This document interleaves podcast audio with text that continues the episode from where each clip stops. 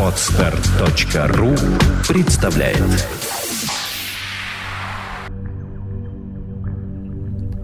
Добрый день, дорогие слушатели, с вами Александра Иванова. И Андрей Капецкий. Записываемся мы опять же в прекрасной студии MN Records Владимира Нелюбина и подкаст «Психология, мифы и реальность» снова с вами. Здравствуйте. Добрый день. Ну что, сегодня мы решили взять интервью у, так сказать, самого главного человека в нашем проекте «Чувство покоя», у Александры Ивановой.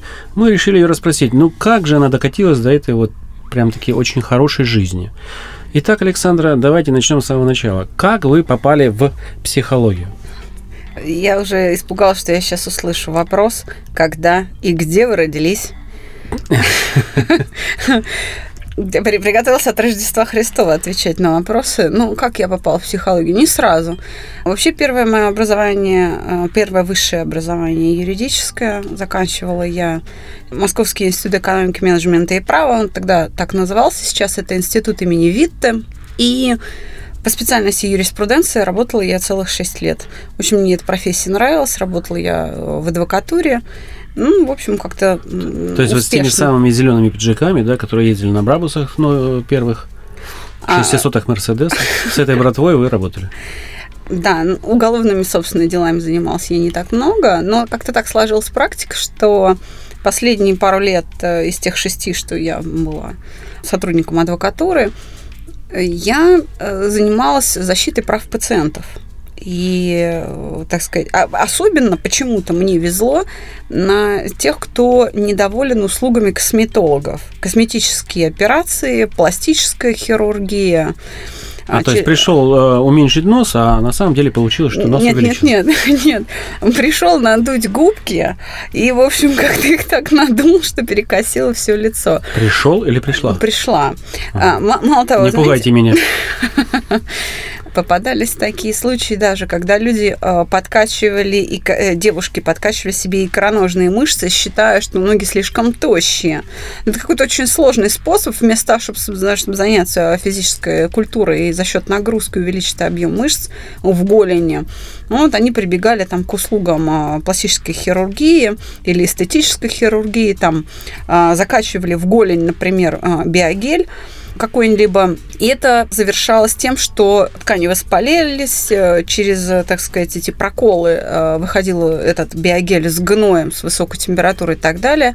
Вызов скорой помощи приводил к тому, что врачи не знали вообще, куда вести склифосовскую таким проблемами не занимаются, что это за биогель, они не в курсе. Везли обратно в ту же платную клинику, где, так сказать, это все заказ. Ну, в общем, вот защита прав пациентов я занималась. И надо сказать, что, несмотря на то, что ни одно дело, которым я занималась, не было доведено до суда, все в досудебном порядке удавалось а, целых два года а, урегулировать, но я в тот момент очень быстро сообразила, что дело не столько в, в хирургах и несовершенстве материалов, сколько в голове у пациентов. Ну, вот как-то задумалась над этим. В общем, жизнь-то не стоит на месте, помимо меня же еще как бы вокруг тоже люди живут. И мой отец в определенный момент времени стал нуждаться в моей поддержке как юриста, потому что он уже к тому моменту изобрел, собственно, само чувство покоя. Кстати, я могу сказать, что я самый давний пользователь чувства покоя, потому что мне было, наверное, лет 14-15, когда начала создаваться эта процедура, эти 62 э, команды. Поэтому я самый давний потребитель, считаю себя такой лабораторной лягушкой, лабораторным животным, на котором это создавалось, и, в общем-то, я принимала непосредственное участие в качестве испытуемого.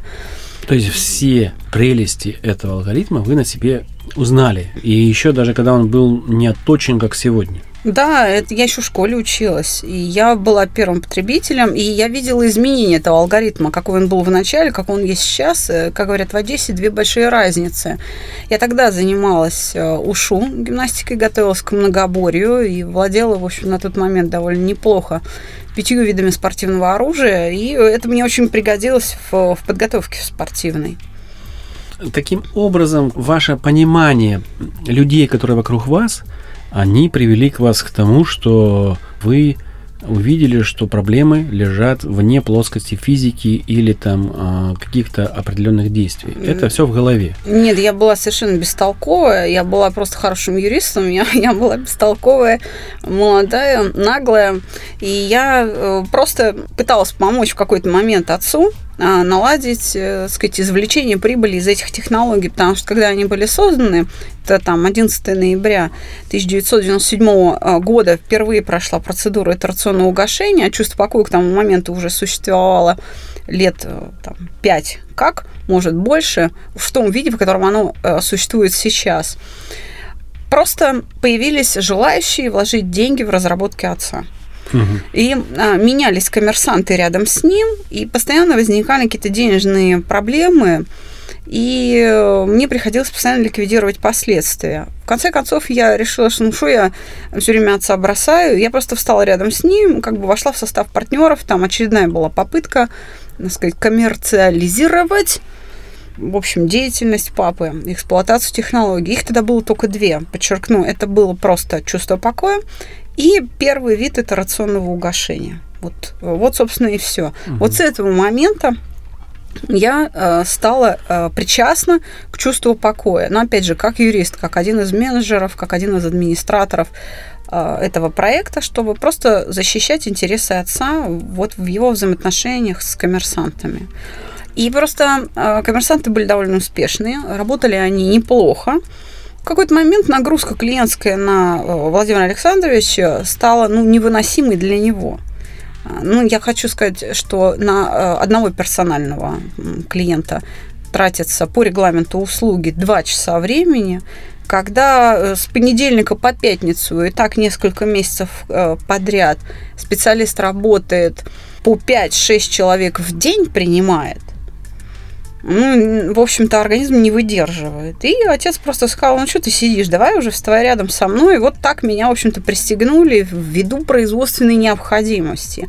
И такая любовь к этому делу и понимание вообще всех этих процессов, и заинтересованность, она возникла вслед за тем восторгом, который я испытала после того, как просто выучила процедуру чувства покоя, и просто пока пациент ждет своего приема, провела ее там новому посетителю. И увидев вот этот вот результат, вот что с человеком происходит, я пришла в восторг, и это меня вдохновило, это меня побудило в это копаться, залезать, изучать, выяснять, и ты уже, в общем, как бы каждый следующий подход, каждый следующий человек все больше и больше меня увлекал, и вот так вот я стала психологом. У вас есть, надеюсь, психологическое образование? Вы же получили, да? Да, конечно. Потом я уже пошла получать по стопам отца э, второе высшее образование. Моего папы два высших образования. Философский факультет МГУ и переподготовка там же на психолога. Вот я пошла, э, получила переподготовку на психолога. Я в этом смысле и в папу, и в маму. У меня мама имеет высшее юридическое образование, она меня, в общем-то, сподвигла на получение этого образования первого. И, в общем, я угодила всем родителям. То есть вы дочь э, юриста и, фил... и философа? Нет, и психолог. Дочь юриста, философа и психолога? Да. Понятно. Скажите, что вам нравится в вашей работе и как это влияет на вас? Влияют ли те ситуации, которые жизненно происходят с вашими пациентами, на ваше какое-то состояние? Или вы сумели как-то поставить такую стеночку, что это не принимается? Как специалист, вот вам легко работать в таком поле, где много эмоций, и которые э, могут повлиять на вас, как-то принять можно, особенно там утрату близких? Или вы научились как-то это все вот нейтрализовывать? Это очень хороший вопрос, потому что это самое главное вообще, что, что и привлекает э, и молодых специалистов, которые сейчас пытаются войти в проект. Э, вообще, что само по себе привлекательно для тех, кто эксплуатирует эти технологии, то, что ты не вовлекаешься, не не включаешься в процесс переживаний, ты остаешься абсолютно за бортом. Мне больше всего нравится э, в этом то, что став психологом, я приобрела очень важный навык. Я вообще была девушка переживательная. Я э, вот там, не знаю, негры в Африке страдают, голодают, а мне плохо. То есть я очень близко все принимала к сердцу, очень близко все принимала к сердцу. И поэтому, когда начался процесс подготовки, отец поставил условие, что вот тебе тетрадка, ручка, сначала ты становишься моим пациентом и осваиваешь все это для себя, и мы меняем тебя как человека. А потом на этой основе мы даем теоретическую базу и готовим тебя уже как специалиста-психолога это очень сильно меня изменило. То есть я знаю, как это работает и как специалист, и как э, пациент. Я была и в той, и в другой ипостаси. Поэтому все, что происходит с пациентом на уроке, для меня абсолютно прозрачно, абсолютно понятно. Абсолютно понятно все, что с ним происходит. Иногда даже люди сравнивают это с волшебством, говорят, что вы, вы что там, мысли читаете. Но, знаете, лицо – это же орган коммуникации между людьми, и по нему там все видно, что я могу цитировать мысли просто не потому, что я экстрасенс, а потому, что большое количество повторений. Очень много людей через меня прошло, и мало того, все их мысли, они знакомы мне, потому что на их стороне я была – и мне это все понятно. Поэтому у меня вот это волшебство, которым я владею, оно меня привлекает очень. Оно доставляет мне большое удовольствие. И самое главное, что это волшебство, оно, опять же, такое не вовлекающееся. Это, это, знаете, я себя чувствую мастером Шифу из, э, там даже нет, мастером Угвея, такой черепаха там, которая э, руководила подготовкой неистовой пятерки в мультике «Кунг-фу панда». Вот я, я себя на уроках ощущаю таким угвеем. Ясно. А давайте поговорим о круге вашего общения. Как широко вы применяете Какие люди к вам обращаются? Это может быть и рабочий, может быть и академик, то есть круг э, ваших не пациентов, а учеников или как да, мы еще не придумали слово. Ваших спокеров. Да, наши спокеры. Ваших спокеров можете так очертить? От и до. Ну, давайте так. Начинали мы, э, с, э, я вместе с отцом начинала работу в коммерческом поле, как частная практика у нас была. Э, мы начинали с наркоманов. Мы начинали с наркоманов, при этом наркоманы, которых мы отбирали, были самые тяжелые. Мы их тогда еще отбирали. Мы брались за наркоманов с большим стажем, более пяти лет. 7, 8, 9 лет стаж, полинаркоманию брали. Предпочтение отдавали ВИЧ-инфицированным наркоманам. И особое предпочтение отдавали наркоманам, которые имеют весь этот набор, плюс 2-3 попытки суицида. Вот это был э, контингент, на котором я фактически училась. То есть когда я приступила, когда меня допустили да, к работе с, с людьми, с наркоманами, я первый раз, конечно, страшно боялась вообще войти в кабинет. Просто мне, мне было ужас, как страшно, несмотря на всю подготовку и проработку страхов, было тяжело. Владимир Александрович дважды, там, трижды делал попытку, говорил, ну, давай, вот сейчас придет человек, ну, давай, возьми сама, возьми сама. Так мы все время работали в паре, вдвоем я ему ассистировала. В какой-то момент он убедился, что я уже не обращаю внимания, уже не спрашиваю его, а я одна или мы вдвоем. То есть он увидел, что я уже привыкла. Приходит э, человек, они приехали, там, мама с э, сыном приехали из Череповца, он меня представляет, Владимир Александрович, и говорит, «А вы знаете, сегодня угошение тяги проведет специалист Александра Владимировна Иванова. Разворачивается, уходит, закрывает за собой дверь. Вот так у меня была первая, так сказать, э, э, консультация индивидуальная, один на один с людьми проведена. Вот так я стала полноценным специалистом. И, и, честно говоря, я даже удивилась в тот момент, насколько я спокойно через все это прошла. Когда я вышла, после этого урока подошла к Владимиру Александровичу и говорю, пап, ты знаешь, вот э, ты мне объясни, почему ты мне не даешь выбирать людей? Почему я, я не могу выбрать, э, там, брать наркомана, не брать, там, язвенника, брать, не брать? Почему? Он говорит, а это признак профнепригодности. Наши технологии, они направлены не на проблему, а, а на, ну, то есть на эмоцию. Они направлены не на то, ты черный или белый, верующий или атеист, а, разводишься ты или увольняешься с работы, или что там с тобой происходит, судебные тяжбы – неважно, они направлены на эмоцию. Все переживают обиду, все переживают страх, все переживают стыд. Вот на это направлена наша технология. Поэтому, если ты будешь селекционировать своих э, воспитанников, тех, кто к тебе обращается, ты проф непригодна. Поэтому ты будешь работать с любым человеком. Кто пришел, того и берешь. Ты не имеешь права их отбирать. Потому что ты работаешь не с человеком, а с его эмоцией. А эмоции, они, в общем-то, их механизм э, понятен. Так что я училась в режиме скорой помощи. Кого тебе привезут через пять минут и в каком состоянии, непонятно. То есть э, у нас такая психология а-ля медицина катастроф.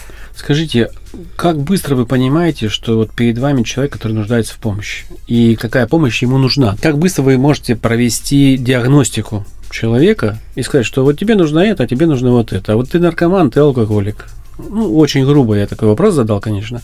Позволяет ли ваша на сегодня квалификация делать это быстро? Я бы так сказала, я принимаю решение, определяю суть э, ситуации за ну, полтора вопроса.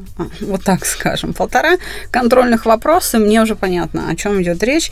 Но я продолжаю эти вопросы задавать для того, чтобы просто снять напряжение у человека, который впервые пришел ко мне на прием. Э, они мне эти ответы уже не нужны, но это просто для того, чтобы человек выговорился и привык ко мне. Вот, вот полтора вопроса, потому что действительно это очень важно для меня, что я могу работать с любым человеком, как меня научил отец.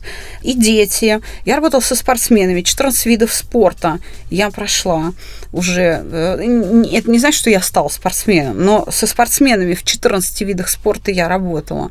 Я работала с военными специалистами, с э, людьми опасных профессий, с пациентами, так скажем, психиатрических неврологических клиник – я работала с психосоматическими больными, с летчиками, там, гражданскими, военными, вертолетами, ну, с самыми разными э, людьми, с семейными проблемами. Кому-то надо развестись, кому-то, наоборот, вернуть семью. Ну, я умею делать все. В этом смысле, как психолог, я умею делать все. Еще вопрос такого плана. Если столь обширная ваша деятельность, и вы работали с очень, я знаю, известными организациями, людьми, а почему не получалось коммерциализация у тех людей, которые вот пытались вашего папу поставить на коммерческие какие-то рельсы. И вот только сейчас я знаю, что у вас какие-то идут э, правильные решения и правильное направление вы взяли, и ваш проект начинает жить. В чем разница? У нас не было Андрея Капецкого в составе команды. А, я не нарывался. Я знаю это. Но это правда. Если бы у нас не появился э, великий визирь, визуализатор Капецкий, наверное, ничего бы не вышло. Ну, то есть мы, нет, а мы не стремились, мы не понимали, что из этого вообще можно сделать бизнес. Нас устраивала наша частная практика.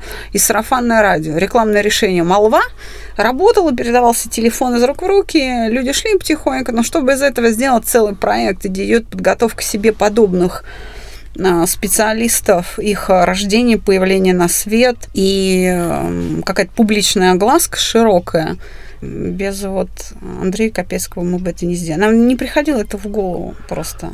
Я понял. Спасибо, конечно, за комплименты, но я это не... не комплимент, это просто констатация факта. Все, кто вокруг проекта, все, кто спокеры, э, выпускники наши там 10 э, лет, э, да, 8 лет, там 6-летней давности, они все это могут подтвердить. Это можно у людей спросить, и они скажут, да, это вот так. А, ладно, вернемся вот к прошлым проектам. Я знаю, что есть несколько проектов, которые как бы попытались взять ваши технологии, да, и, э, в общем, попытались вас кинуть. Да. Они ушли и сейчас работают на стороне. Как вы думаете, у них получается что-то? Нет, у них ничего не получается. Ну, вы же э, о них не знаете, а нас знают. А о них э, только если я расскажу. Ну, об одном я знаю, как бы проект там, то, что много долгов у людей. Да, ну, скажем так, э, бог с ними. А у них не получается, у них там непонятный вообще какой-то клинический результат, есть он или нет. Это просто потому, что люди не имеют фундаментальных знаний. Мы же не просто психологи, мы опираемся на естественно-научную базу, мы опираемся на теорию функциональных систем. Если нет представления об этих вещах, если ты не владеешь этими представлениями, эти принципы не освоил и не можешь в этом ключе мыслить, ничего не получится. Простое воспроизведение текста вслед за мной знаете, у нас были такие случаи, приходили люди на урок ко мне с диктофоном просто в виде так авторучки, которая висит на, на нагрудном кармане у мужчин, да, записывали в часы, там, спрятанные диктофоны, это все мы проходили, записывают, потом это где-то продают или сами пытаются просто воспроизводить некоторый текст, потому что считают, что идет некоторое речевое воздействие на человека а ничего не происходит. Э, э, это в лучшем случае, в худшем случае хуже становится. Особенно, когда речь идет о наркотической тяге или об алкогольной. Тяга усиливается, а не ослабевает, угошение не происходит. Потому что просто э, за мной повторять, э, как попугай, какие-то слова, не понимая, зачем я их говорю, эффект не наступает. Это не просто речевой сигнал. Все, что произносится во время урока, это не случайные слова. Это задания, которые побуждают человека произвести в уме ту или иную умственную операцию. И только я знаю, какой умственной операции я побуждаю человека. Это и есть маевтика. Угу, это понятно. ее основа. Поэтому, если человек не понимает, на какую, на, на какую умственную операцию направлена ничего не произойдет. Это в лучшем случае, в худшем вашему пациенту будет хуже. Вот поэтому все так как бы безрадостно. Напоследок хочу парочку вопросов задать таких классических. Э, первый вопрос звучит так. Ваши творческие планы? Ну, там, книги, монографии, поездки, какие-то лекции выездные, возможно, вы организовываете. Какие у вас стоят планы в буду- на будущее? А, в будущем я э, вижу на своем месте э, как руководителя проекта, как специалиста, который тянет самых, наверное, тяжелых пациентов, самых э, тяжелых клиентов – других людей себя вижу, наверное, все-таки в роли преподавателя. Мне доставляет большое удовольствие. Это очень сложно подготовить себе подобно, научить человека мыслить так же и смотреть на мир так же, как я. Передать этот 14-летний опыт. Не это же не просто клонирование. Это же не, не, нельзя же взять и отксерокопировать или там перезагрузить как бы из головы информацию, э, да, связавшись там через USB-порт или через Bluetooth какой-то человеку. Его надо научить мыслить э, так же, как я. Очень сложная задача. Ну, получается, есть уже трое воспитанников успешных. Я вижу себя в роли преподавателя. Конечно, монографии, обязательно монографии. А какие? А, я хочу издать монографию, которая была подготовлена для публикации в Соединенных Штатах, но немножечко мне не повезло с этим. Дентофобия для врачей-стоматологов. То есть боязнь зубного врача конкретно, да? Да, да но это написано в монографии для специалистов-стоматологов. Это понятно. Труд фундаментальный научный труд, когнитивная кибернетика – это, собственно, то, чем мы занимаемся. Почему, чем мы и отличаемся от саногенного мышления профессора Орлова, потому что мы работ, то есть то, что мы делаем, мы называем когнитивной кибернетикой, потому что мы на этих основах стоим, на кибернетических закономерностях стоим. И очень важно, чтобы когнитивная кибернетика выжила в свет, была издана, потому что это фактически будет учебник для тех, кто идет за нами, для молодого пополнения проекта. Это будет учебник. Э, очень важно это наследие оставить для других специалистов и по возможности не только в России. И, ну, есть э, желание, это, конечно, не мемуары, но я бы, наверное, какие-то истории своей практики писала бы, потому что бывают очень забавные истории, очень забавные истории, а, бывают трагические, бывают трогательные. И мне кажется, об этом во всем надо рассказывать. Вообще, у меня есть мечта. Я хочу, я хочу превратить свои истории из практики в альманах такой или в такой видеосериал, из э, художественных короткометражных э, фильмов. Где, бы, где бы хорошо бы иллюстрировалось именно художественными средствами абсолютно правдивые истории наших э, воспитанников, спокеров, абсолютно реальные люди, э, реальные ситуации, э, потому что ну, профессиональная привычка помнить определенные яркие моменты дает мне возможность буквально цитировать слово в слово события там 14, 13, 10-летней давности и у меня есть по этому поводу даже зарисовки. А вот то, что касается лекций, я слышал, вы хотите сделать такое типа турне по не только по России, там Казахстан. Э... Да, да, в Казахстан э, мы летим уже в июле. А, первый раз. И дальше с сентября будем уже каждые три недели летать, э, в общем, с выступлениями. То есть у вас есть лекции, да, которые можно читать, вы можете в таком онлайн-режиме в зале в каком-то. Да. Недор- недорогие билеты, там рублей по 500, наверное, по 300. Ну, это будут, наверное, решать организаторы, угу. но мне очень приятно работать. Меня не смущает количество публики, там 5000 человек или 500. Это... Я в свое время танцевала в ансамбле в детском. Э, хореографический коллектив «Юный москвич», работал, будучи ребенком на кремлевских елках, получал зарплату за месяц работы э, танцором на э, сцене кремлевских елок 120 рублей. И это было по временам до перестройки колоссальные деньги. Вот, так что, э, что такое, там, несколько тысяч человек, несколько тысяч пар глаз, направленных на тебя, э, для меня это не новость. То есть, если вас захотят пригласить, можно написать на почту Иванова э, собачка psi21v.ru, да. С предложениями о том, чтобы приехать, конечно. почитать лекцию, ответить на вопросы, и люди поняли бы вживую, как это работает. То есть будет какой-то курс онлайн, можете писать, приглашать. Да, просто Мы важно, да, важно понять, важно понять слушателям нашим, что если я прочитала лекцию, это не значит, что у вас наступил клинический эффект. Это две большие разницы. Прийти ко мне на лекцию или прийти на реабилитационный урок на технологии чувства покоя. Это совершенно разная работа и совершенно разные результаты для вас, наши дорогие. Ну и вот э, в заключение хочу, чтобы вы пожелали что-то молодым специалистам, которые идут в психологию, что нужно учитывать при выборе профессии, на какие тонкости обращать внимание – надо обращать внимание в первую очередь на себя. Понимаешь ли ты человека или нет, подвергать критике и сомнению то, что ты делаешь. Самое главное, надо ошибаться. Надо постоянно ошибаться, постоянно исправлять ошибки, по-другому не получится. Опыт сын ошибок трудных. Да. Понятно. Да. А, дело в том, что психология, вы понимаете, это же не хирургия. Хирургия как? Отрезал все, не пришьешь. У нас же мы же можем переделать. Понимаете, мы можем переделать. Хотя, с другой стороны, у психологов а, более, может быть, сложная ситуация, чем у хирургов. Хирург, если человека вскрыл, у него есть машинка, он зашить может. А психолог, если человека вскрыл, ему зашить нечем. Поэтому мера ответственности, она тоже достаточно высока. Ну что, спасибо, Александра, за интервью. А, с вами была Александра Иванова и Андрей Капецкий. И наш звукорежиссер в студии Андрей Соколов. Всего хорошего. До новых встреч.